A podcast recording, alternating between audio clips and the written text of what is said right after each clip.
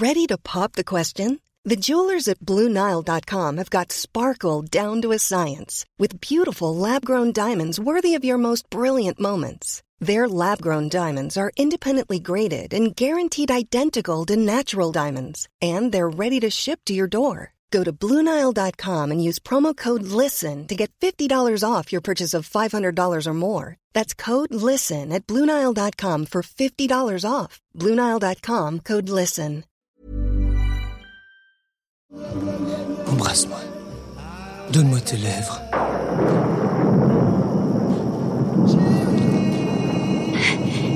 C'est que je n'ai jamais embrassé avec la bouche ouverte. J'attraperai pas une mononucléose, moi. Non, essaye, tu vas voir. Si tu n'aimes pas ça, c'est promis, je continue pas. Bonjour, vous écoutez Tout s'explique, je suis Anne-Laetitia Béraud et aujourd'hui on parle de baiser, de smack et de French kiss, de béco, de pelle et de piou. Le baiser, c'est bon pour le moral, les dents, la tonicité du visage et ça diminue les migraines. On parle du baiser, de ses bienfaits, des uns qui aiment, des autres qui n'aiment pas trop, avec Pierre Dubol, psychologue clinicien spécialisé en sexualité et en thérapie comportementale et cognitive, créateur et animateur du compte Sexopsycho.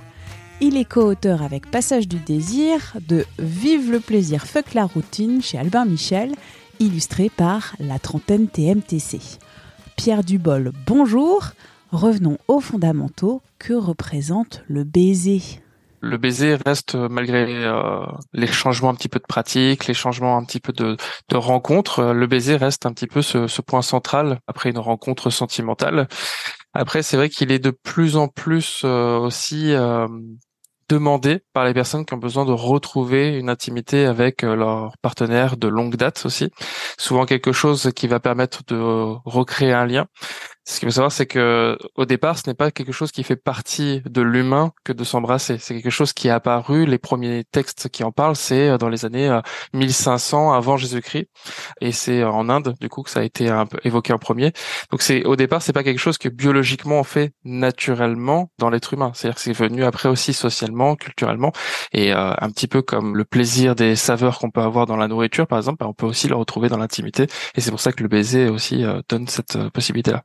Donc le baiser comme construit social. Oui, c'est un peu ça. Et en même temps, il y a quelque chose aussi où on permet d'intégrer une personne dans son intimité, dans sa bulle. Le baiser, c'est la proximité la plus grande finalement qu'on puisse avoir dans notre bulle sociale. Parce qu'on ne l'a pas dit, mais euh, je vais le dire maintenant qu'évidemment, il y a mille et un baisers entre le, le, baiser entre la mère et son enfant et le baiser entre deux partenaires. Ce n'est évidemment absolument pas le même baiser. Tout à fait. Il y a même les baisers qui sont à distance. Parfois, quand on envoie un baiser avec la main ou en faisant un bisou à distance, on envoie aussi un message, on envoie de la de la tendresse, on envoie de la communication. Ça va provoquer des choses en nous parce que ça va être de la dopamine. S'il y a contact physique, il va avoir de la sérotonine. Donc ça va être des choses qui sont bonnes aussi pour la santé.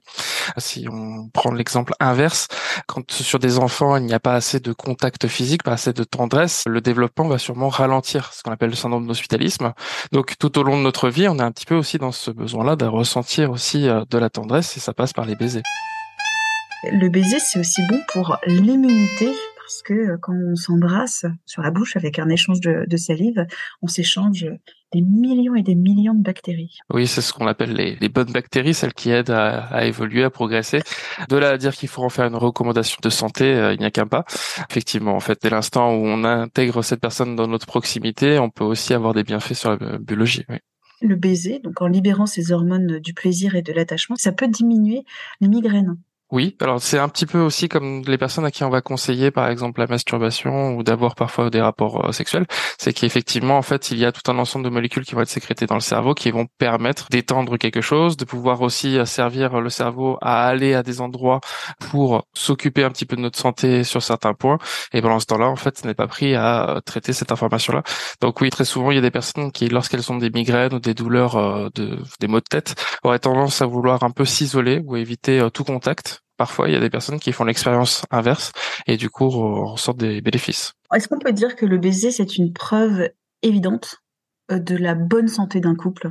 Alors oui et non, c'est-à-dire que forcément dès l'instant où il y a de la manifestation affective, on peut euh, supposer qu'il y aura une bonne santé du couple. Par contre, la réalité c'est qu'il y a des personnes qui passent par d'autres langages pour manifester leurs euh, émotions, leurs sentiments.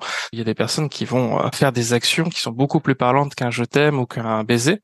Quand on a ce plaisir de la proximité avec une personne et que il y a ce baiser qui est incarné, oui effectivement on peut-être parler de bonne santé.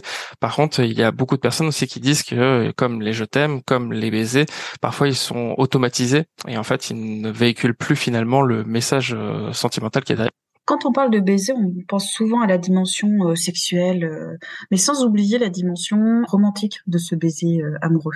C'est vrai que la version romantique, on en a beaucoup, beaucoup, beaucoup eu dans la pop culture avec les films, les séries et les, musiques qui parlent de ça. Le point culminant de ce film romantique où justement les deux se retrouvent et vont s'embrasser sous la pluie. Ignorez-vous les règles de la bienséance qui vous obligent à rester loin de moi Je crois en effet qu'un homme bien décidé et fidèle à sa volonté farouche relèverait un tel défi. 面。Après, beaucoup de personnes perdent cette notion un petit peu du baiser dans la sexualité et souvent c'est quelque chose qui est beaucoup redemandé en cabinet. Des choses où on dit bah ça on l'a complètement perdu. C'est vrai qu'on est beaucoup sur un scénario, une mécanique pendant l'acte, mais par contre on n'a plus ce moment de tendresse, de connexion et souvent c'est le baiser qui aussi permet euh, de retrouver ça. Je parlais de saveur tout à l'heure. Il n'y a pas énormément d'occasions dans une journée ou dans une vie d'avoir des stimulations en termes de goût, si ce n'est la nourriture. Et le problème c'est que la nourriture prend une grande part finalement dans notre système du goût et parfois, le baiser pourrait offrir aussi un petit peu ça. Alors, non pas forcément dans sa saveur, ça veut dire exactement le goût de l'autre, mais plutôt dans les sensations qu'on a dans la bouche, les sensations intrabucales. Il y avait une étude par YouGov en 2020 sur les différences de baiser suivant la relation. Du baiser enflammé des premiers temps parfois. Après, on passe à des bisous, euh, des smacks, des petits bisous. Comment vous percevez en fait ces différents baisers du baiser amoureux? C'est toujours un peu biopsychosocial. C'est-à-dire qu'il y a des personnes qui auront eu une éducation où ils auront vu des personnes euh, s'embrasser pour manifester leurs euh, leurs sentiments, comme on disait tout à l'heure. Et donc peut-être qu'ils vont avoir tendance peut-être à aller chercher des baisers pour la réassurance, par exemple, du couple. C'est-à-dire que si on se couche sans se faire un baiser, ça veut dire que le couple va mal, par exemple, pour certaines personnes. Il y a d'autres personnes, elles ont vraiment besoin que le baiser soit associé plutôt à la sexualité, donc du coup vont plutôt le rechercher en, termes bah, du coup d'excitation. Euh, plutôt que de parler de phase ou de période, puisque après on peut voir qu'il y a des personnes qui ont un peu des points communs sur ces périodes-là, euh, on va plutôt parler quel est l'objectif qu'on vient y chercher. Il y a des personnes qui n'aiment vraiment pas les baisers, il y a des personnes qui n'aiment pas tout simplement être touchées aussi. Euh, voilà, donc il y a, il y a vraiment un panel très très large. Le problème, c'est que le baiser devient problématique dès l'instant où euh, ça va être quelque chose qui va être de l'ordre de l'automatisation ou qui va être bah, évidemment non consenti. La plupart du temps aussi des personnes qui ont besoin de se rassurer en embrassant, mais du coup comme c'est désincarné, finalement on fera on fracture plus de choses qu'on n'en répare. L'œil que j'ai dessus, c'est souvent l'illustration d'une situation et d'un besoin. Donc après, il faut réussir à se dire qu'on vient chercher son propre besoin, toujours dans le consentement évidemment. Dans cet ouvrage, il y a un conseil. On peut faire des baisers sur chaque partie du corps de son partenaire en énonçant pourquoi on l'aime tant. Le baiser, ça peut être une interaction, mais qui n'est pas forcément sur la bouche du ou de oui. partenaire. Alors il y a deux vertus à, ce type d'exercice. Le premier, c'est celui d'une communication, c'est-à-dire du coup effectivement quand on embrasse une partie du corps, c'est aussi un moyen d'envoyer euh, euh, un message d'acceptation, un message euh, d'accueil. Donc on envoie aussi un message de partage au-delà finalement de quelque chose qui est sur la stimulation, on va dire. Parfois quand on aime très fort une personne, on a envie de croquer cette personne. Je dis croquer exprès parce que ça a une double explication. La première, c'est que bah, du coup c'est une pulsion hein, comme ça qui peut venir du cerveau, une pulsion animale, et en même temps ça peut être aussi parce qu'on a beaucoup dit il est à croquer, elle est à croquer, alors qu'en fait c'est pour dessiner une personne. Et en fait en intégrant ça, le langage conditionne la pensée. En fait c'est devenu euh, autorisé entre guillemets de se dire tiens je peux croquer une personne. Voilà. De la même façon quand on embrasse aussi des parties du corps, on peut ressentir des sensations. On peut vraiment avoir des, picotements, des personnes qui ont parlé de sensations, des, papillons dans le ventre. Il y en a d'autres qui vont euh, sentir une, une excitation euh, parcourir leur colonne vertébrale, peu importe. Mais évidemment il y a quelque chose en termes de communication et de stimulation. Donc cet exercice-là, il convoque les deux, sachant que euh, ça fait partie de ces petits exercices que j'aime particulièrement tout simplement parce qu'ils ne sont pas dans une recherche de pratique qui change toute la vision de la sexualité, mais qui sont dans un retour en fait aux fondamentaux, aux basiques. Et souvent, c'est ça que je vois cabinet, c'est que les personnes s'éloignent de ces choses-là et finalement, quand ils veulent se retrouver, ils vont avoir tendance à aller chercher des pratiques farfelues qu'ils n'ont jamais testées ou n'ont jamais vraiment euh, sécurisées, plutôt que de revenir à des choses fondamentales qu'ils faisaient au départ ou qu'ils aimaient bien. Merci d'avoir écouté cet épisode de Tout s'explique, un podcast d'Anne-Laetitia Béraud pour 20 minutes. S'il vous a plu, n'hésitez pas à en parler autour de vous, à le partager sur les réseaux sociaux. Abonnez-vous gratuitement à Tout s'explique sur votre plateforme ou appli d'écoute préférée comme Apple Podcast, Spotify. À très vite et d'ici la bonne écoute des podcasts des 20 minutes comme L'été dans vos oreilles.